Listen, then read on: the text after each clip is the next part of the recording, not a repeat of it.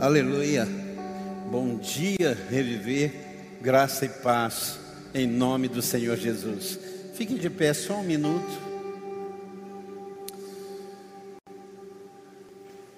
Queremos reverenciar a tua presença, Espírito Santo.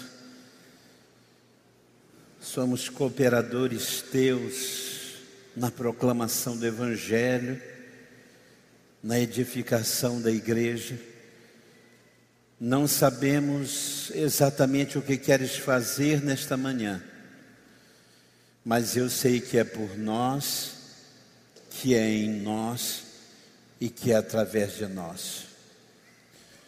Espírito Santo, seja exaltado.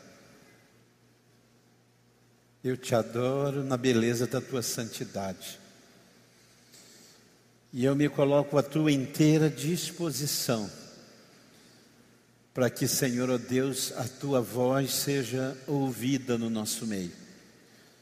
Fala, Deus, porque os teus servos ouvem. Nós não podemos nada sem ti. Nós somos absolutamente dependentes do teu favor. Ouve, Espírito Santo, a nossa oração ser bem-vindo em nosso meio. Queremos a tua presença manifesta, não apenas a tua onipresença, porque o Senhor está onde tem prazer em estar, onde o Senhor é convidado a estar. Recebe a honra, a glória, o louvor e a adoração que só a Ti, Espírito Santo, é devida. Por Cristo Jesus, diga amém. Você pode dar um aplauso ao Senhor. Tome seu assento. Muito bom dia a você que está aqui e a você que está em casa. Você onde estiver e quando estiver nesse princípio de retorno, estamos retornando aos poucos uh, alguns irmãos, né? a, a, a igreja do Senhor Jesus, ao longo da história, ela sempre foi assim. Ela sempre foi uma grande multidão movida pela fé de, uma, de um pequeno grupo. Foi assim que aconteceu o milagre. É? Em João, capítulo 6, a multiplicação dos pães, tinham milhares de pessoas, doze discípulos meio incrédulos, e é Jesus que diz: Dei vocês de comer. Ou seja, o milagre do retorno começa por você. Amém? Você é o pequeno grupo que está motivando os outros ao retorno. Eu penso que a pessoa vai esperar a semana e diz assim: não, ninguém pegou Covid na igreja, está todo mundo vivo, domingo que vem eu vou lá e recebemos algumas mensagens assim: no próximo domingo, ah, pode contar comigo, próximo domingo eu já retorno, porque nós somos sempre assim. Por isso, hoje, eu quero falar: ajuda-nos na nossa incredulidade, amém? Ajuda-nos na nossa incredulidade. É, nós recebemos uma promessa de Deus de nos preservar durante essa pandemia, porque muito trabalho precisa ser feito, muita gente precisa ser amparada, muita gente precisa ser confortada, é? inclusive a minha família. Perdemos há 15 dias o nosso patriarca Abraão, e, e só mesmo a graça de Deus e o favor de Deus para nos consolar. E, e aí eu lembro que quando a gente vem para cá, é? e eu com todos os cuidados, os jovens não têm os mesmos temores, então meu filho diz: Pai, mas Deus não prometeu que nos guardaria? e a minha resposta, eu quero deixar registrada aqui: quem crê que Deus fará o impossível, faz o seu melhor possível. Amém? Ah, eu creio que o Deus do impossível vai abrir porta de emprego. Então se qualifique, faça um currículo bem feito quem crê e quem espera que o Deus do impossível vai fazer, faz o seu melhor possível. Amém? Tempos difíceis, tempos desafiadores, tempos em que a nossa fé é colocada em jogo todo momento, todo momento. Ah, por isso, nada mais pertinente do que Marcos 9, 14 a 24. Você pode abrir aí a sua Bíblia, o seu smartphone, o seu aplicativo da palavra e você pode acompanhar a leitura, você que está em casa, no, Marcos capítulo 9, versículos 14 a 24. E o tema de hoje é: ajuda-nos na nossa incredulidade. Amém? Marcos 9, 14 a 24 diz assim: Logo que todo o povo viu Jesus, ficou muito surpreso e correu para saudá-lo. Perguntou Jesus: O que vocês estão discutindo? Jesus desce do monte da transfiguração e ele depara com uma treta, está rolando ali um negócio esquisito entre fariseus escribas e os seus discípulos. E ele pergunta: O que, é que vocês estão discutindo? E um homem, no meio da multidão, respondeu: Mestre, eu te trouxe meu filho, que está com o espírito que o impede de falar. Onde quer que o apanhe, jogam no chão ele espuma pela boca, range os dentes e fica rígido. Pedi aos teus discípulos que expulsassem o espírito, mas eles não conseguiram. Respondeu Jesus: Ó oh, geração incrédula, até quando estarei com vocês? Até quando eu terei que suportá-los? Tragam-me o menino. Então eles o trouxeram. Quando o espírito viu Jesus, imediatamente causou uma convulsão no menino. Este caiu no chão, começou a rolar, espumando pela boca. Jesus perguntou ao pai do menino: Há quanto tempo está assim? Desde a infância, respondeu o pai. Muitas vezes o tem lançado no fogo e na água para matá-lo. Mas, se podes fazer alguma coisa, tem compaixão de nós e ajuda-nos. Se podes, disse Jesus, se podes, tudo é possível àquele que crê. Reviver você não ouviu. Tudo é possível àquele que crê. E imediatamente o pai do menino exclamou: Creio ajuda-me a vencer a minha incredulidade. Queridos, esse texto fala, entre muitos enfoques, entre muitos matizes, a respeito dos altos e baixos da credulidade da igreja, dos discípulos de Jesus. Esse texto é exatamente o final de um momento histórico e sobrenatural. Jesus chama Pedro, Tiago e João, sobe um monte que não se chama Monte da Transfiguração, a gente acabou batizando, sobe o um monte.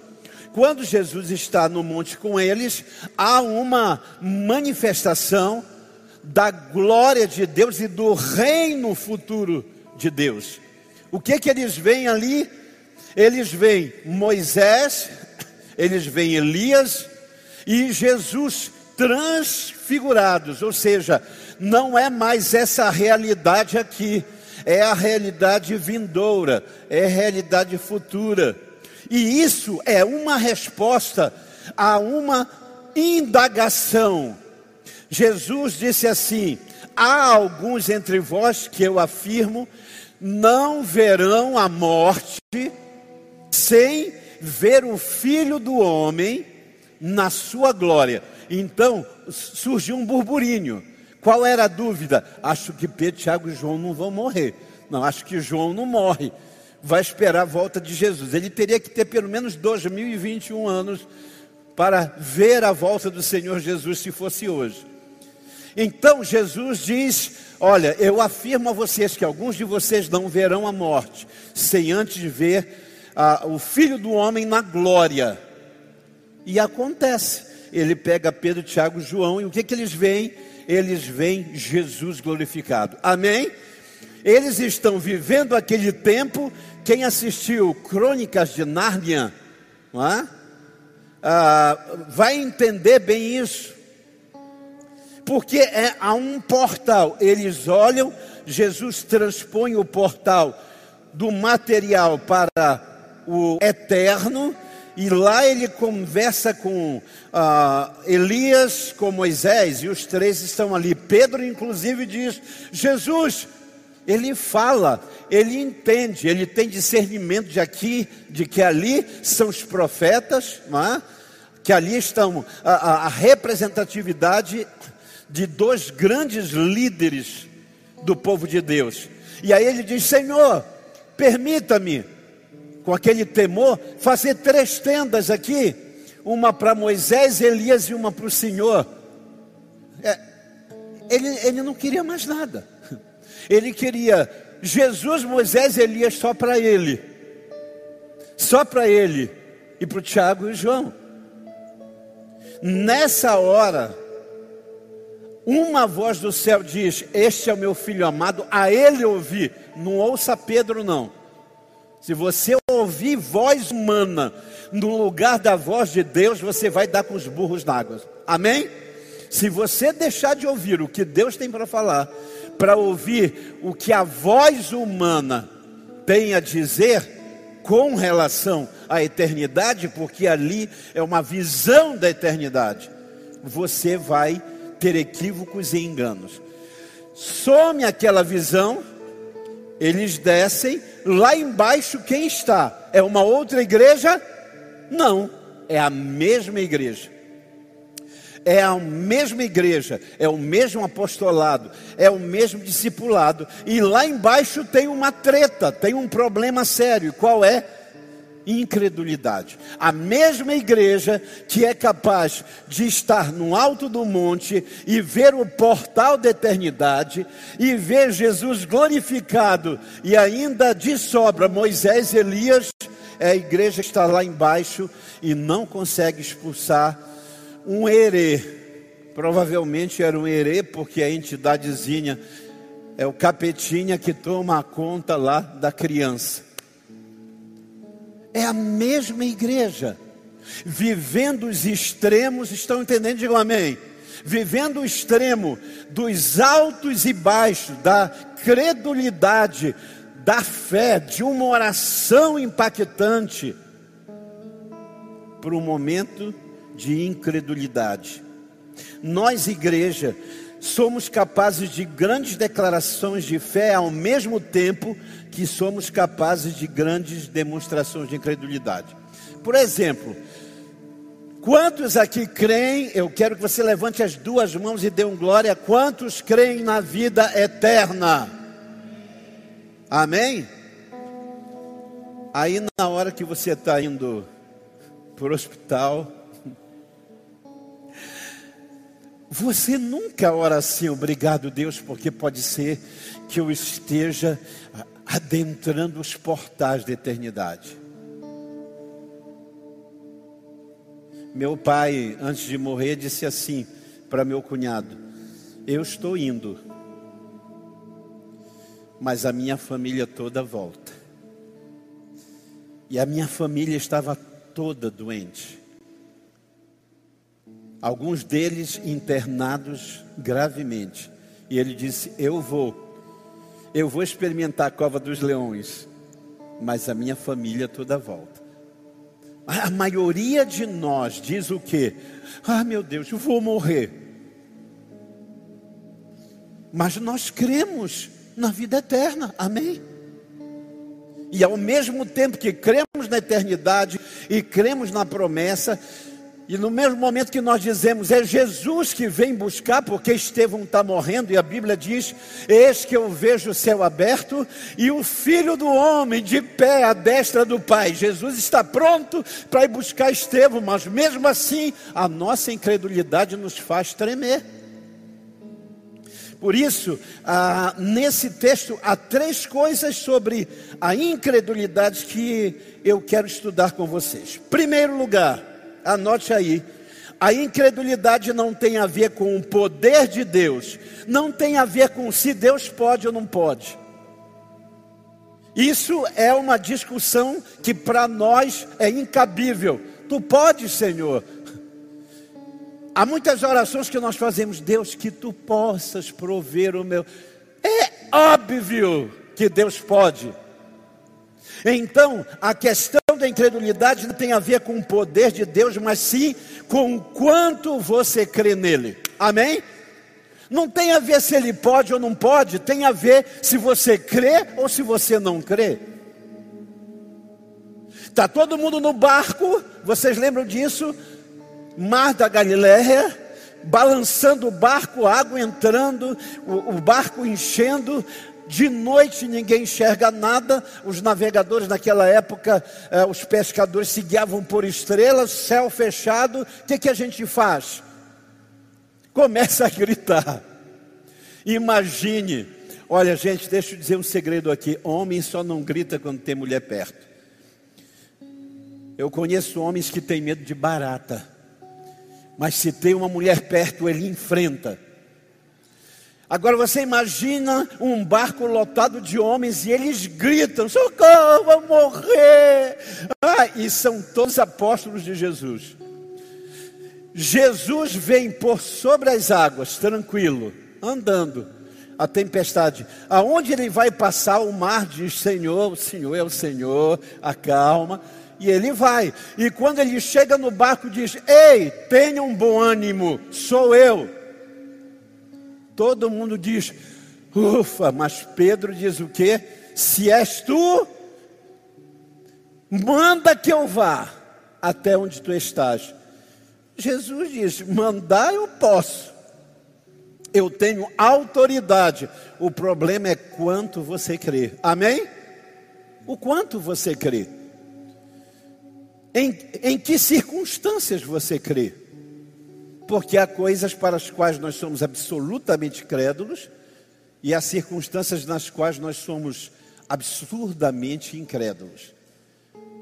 Jesus diz: Vem. Pedro vai? Sim. Pedro desce e dá um passo, dois passos. Vamos conjecturar aqui quantos passos aquele Pedro deu distante de Jesus.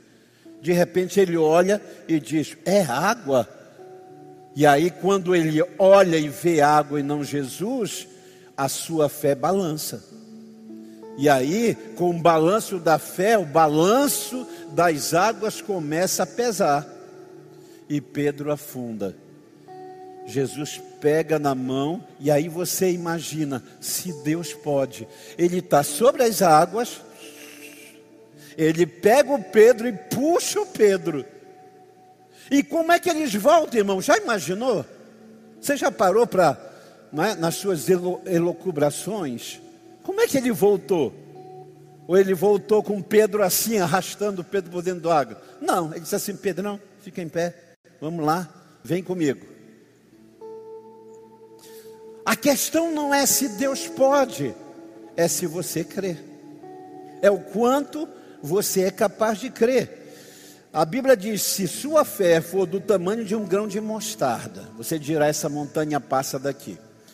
Esse texto, ele é mais desafiador do que coisificar o texto. Que isso, pastor? Esse texto está falando de perdoar.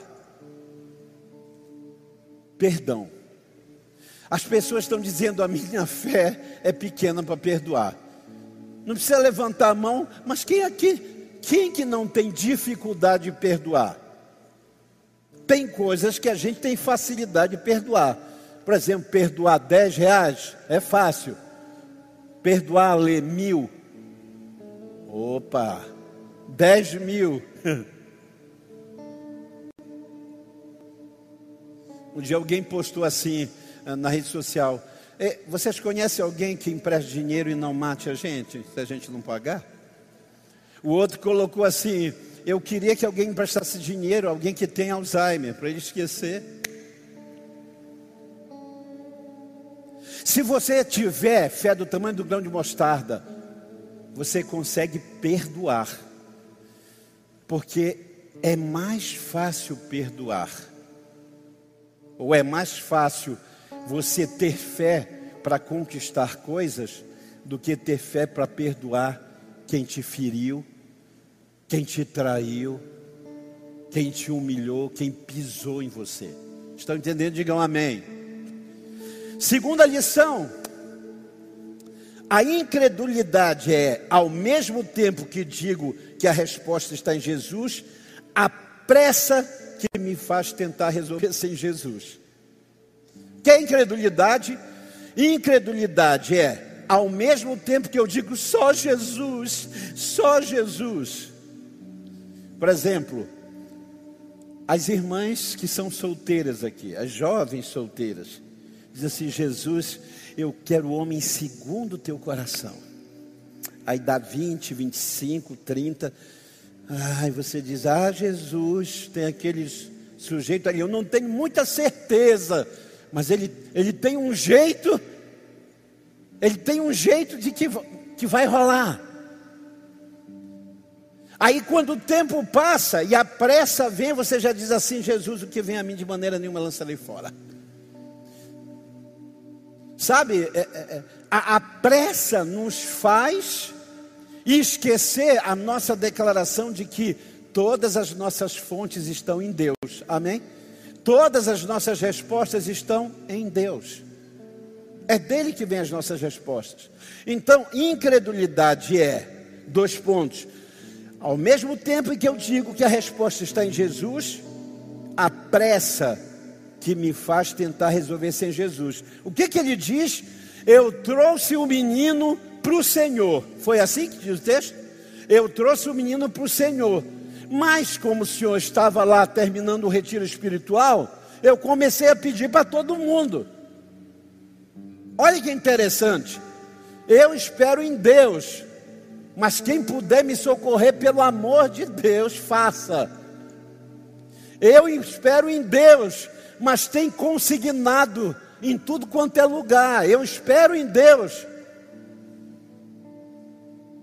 Mas a pressa me faz resolver ou tentar resolver sem Deus. E aí ele fica, põe a mão aqui, sai, põe a mão, amarra, o outro solta, o outro fala. E acaba que este homem se frustra. E por que ele se frustra? Porque na sua pressa, ele quis resolver com todo mundo algo que era para Jesus resolver. Amém? Era para Jesus, ele disse: Eu trouxe para você. Para quem que você tem levado seus problemas? Eu, eu tenho me acostumado como ser humano a chorar aos pés da cruz. A minha família não me vê comumente chorando pelos, pelas lutas e dificuldades de família. Eu até digo isso e ensino alguns homens: que é chorar, melhor lugar debaixo do chuveiro. Você entra lá, liga o chuveiro, faz barulho e lá você chora, ajoelha, clama a Deus e quando você sai, eu tenho um amigo, Fernandinho, lá em Araruama, no Rio de Janeiro. Ele estava num momento difícil como empresário e ele entrou no banheiro para que a família não se preocupasse, para não causar na família um pânico. Ele entrou e começou eh, a chorar debaixo do chuveiro. Aí a filhinha bateu na porta e disse assim: Pai, Deus manda te dizer que vai ficar tudo bem. Ele falou, Kelso, na hora eu desmanchei. Deus usou a minha filha do lado de fora para dizer: calma, vai ficar tudo bem. Eu estava em casa no dia, na noite da morte do meu pai, tínhamos voltado e eu estava lá triste, no escuro, sozinho. De repente, uma mãozinha no meu ombro. E eu tomei um susto e eu olhei, era aquela silhuetazinha da Rebequinha, a minha sobrinha filha de Antônio Júnior e de Claudeline, nossa intercessora. E eu só ouvi a Rebeca, aí que o choro saiu mesmo.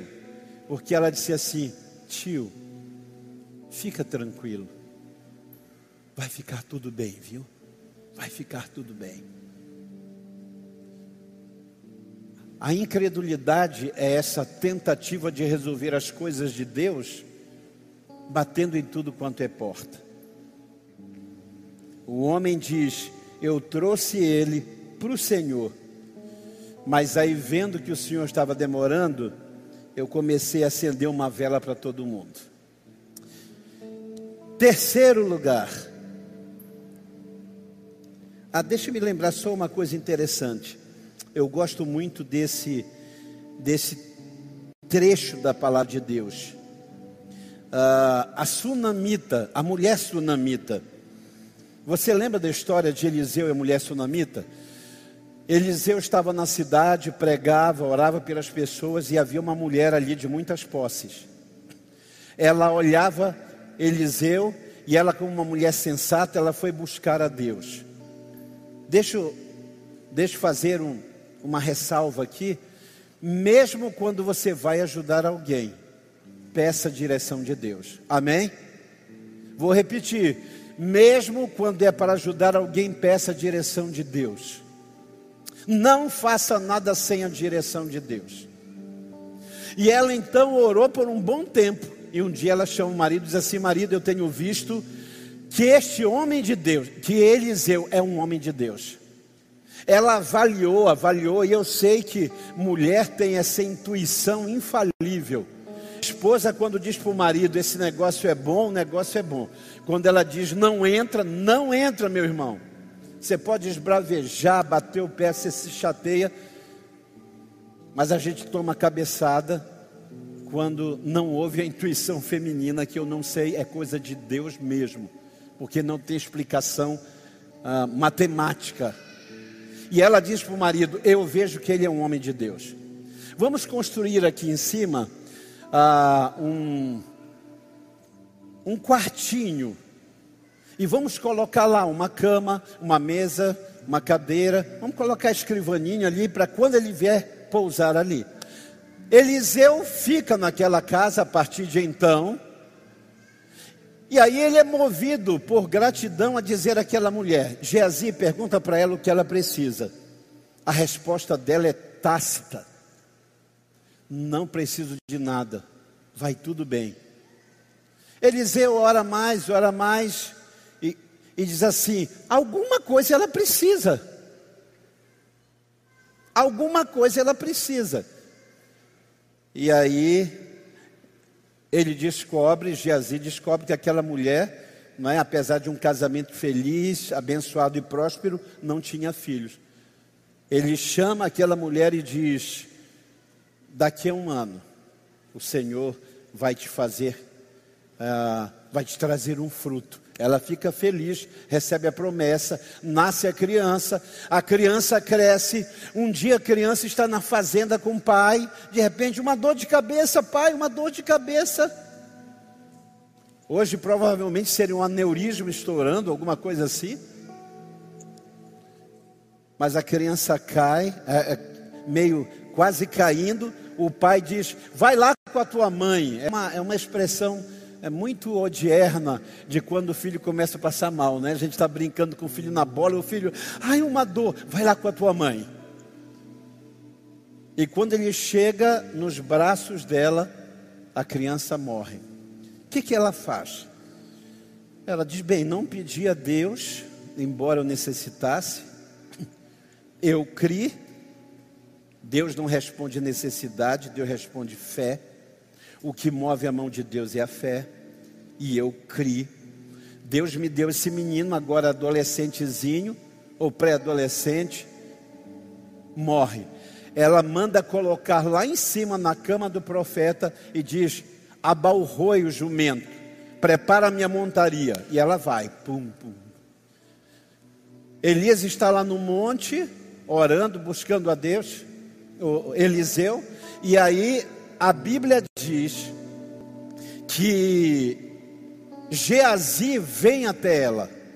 E quando Geazi vem, é como, por exemplo, você, eu não estou na igreja, mas pastor Lucas está.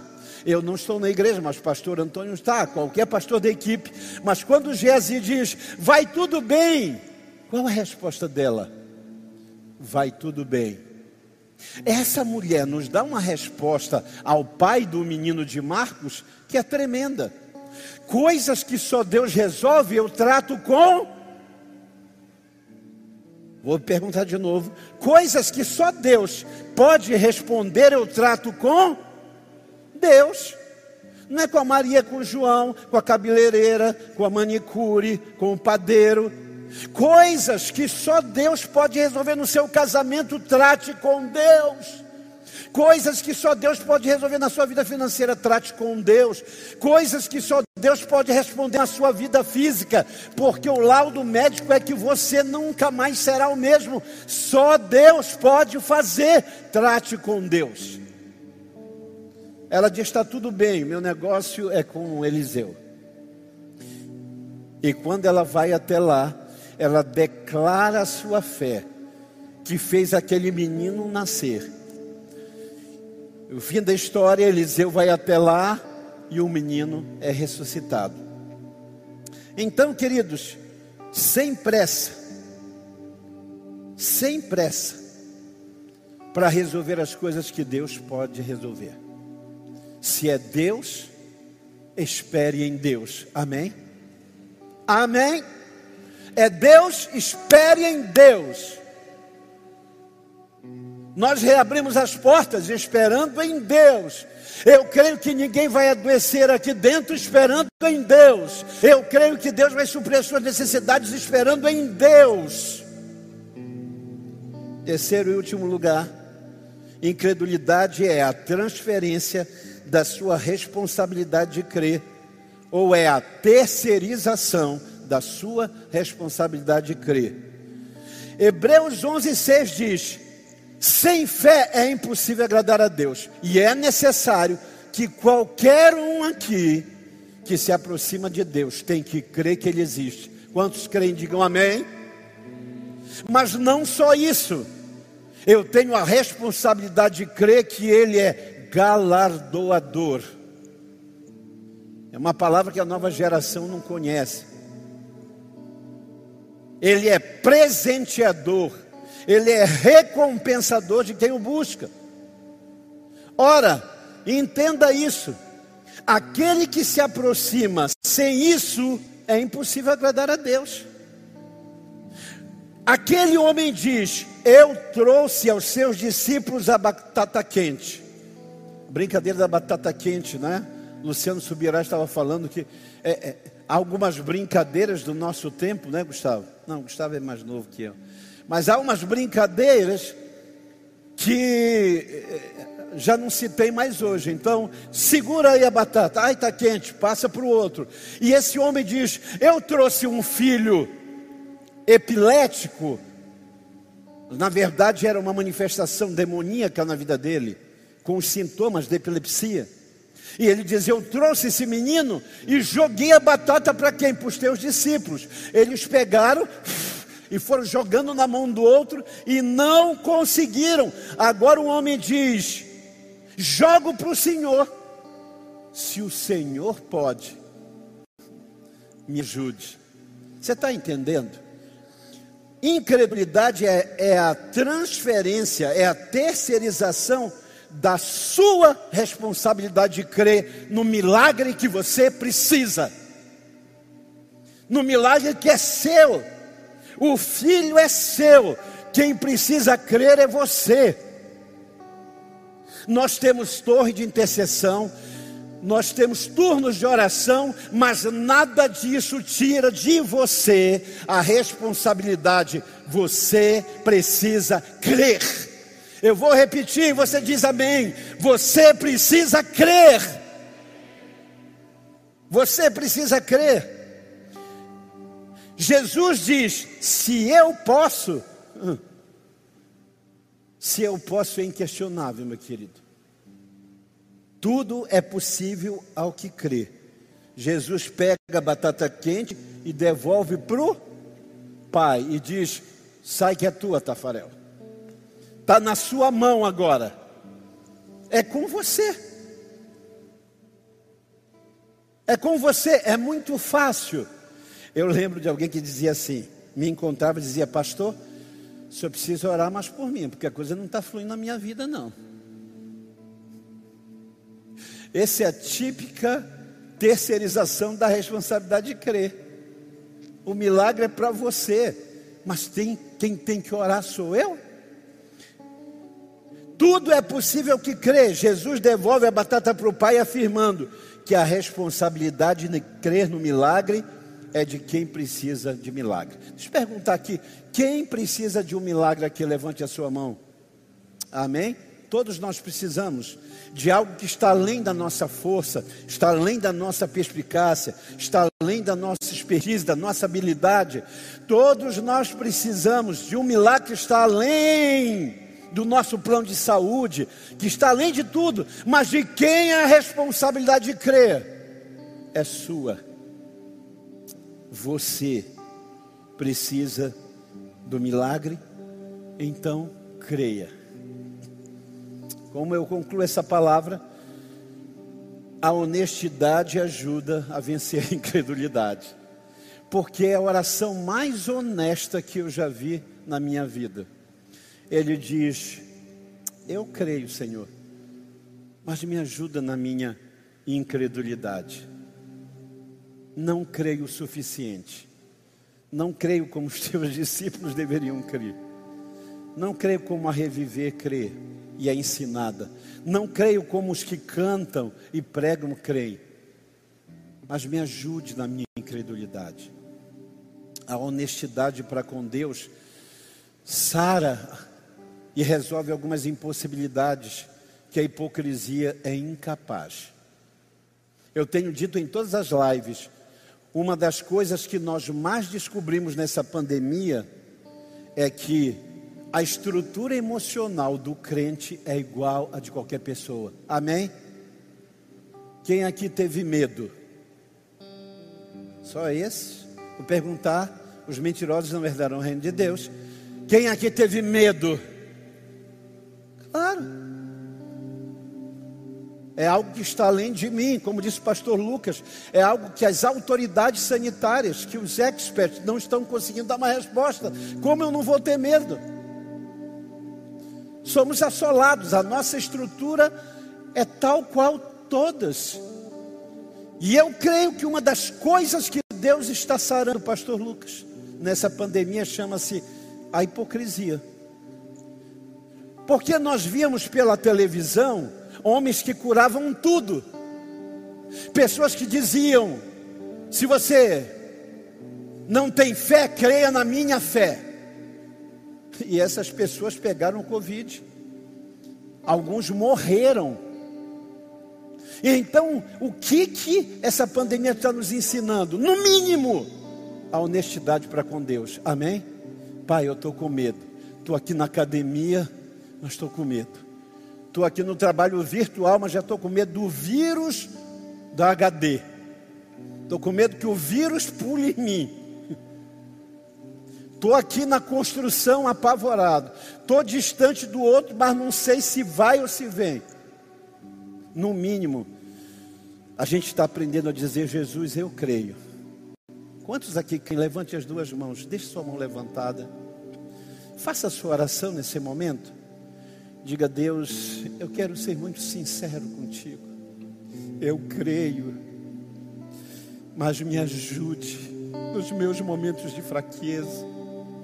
Me ajude nos meus momentos de temor, me ajude quando a minha fé é colocada em xeque, me ajude quando a promessa parece que não chega, me ajude.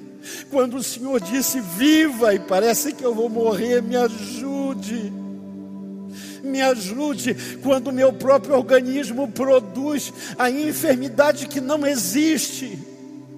Me ajude, me ajude, Senhor.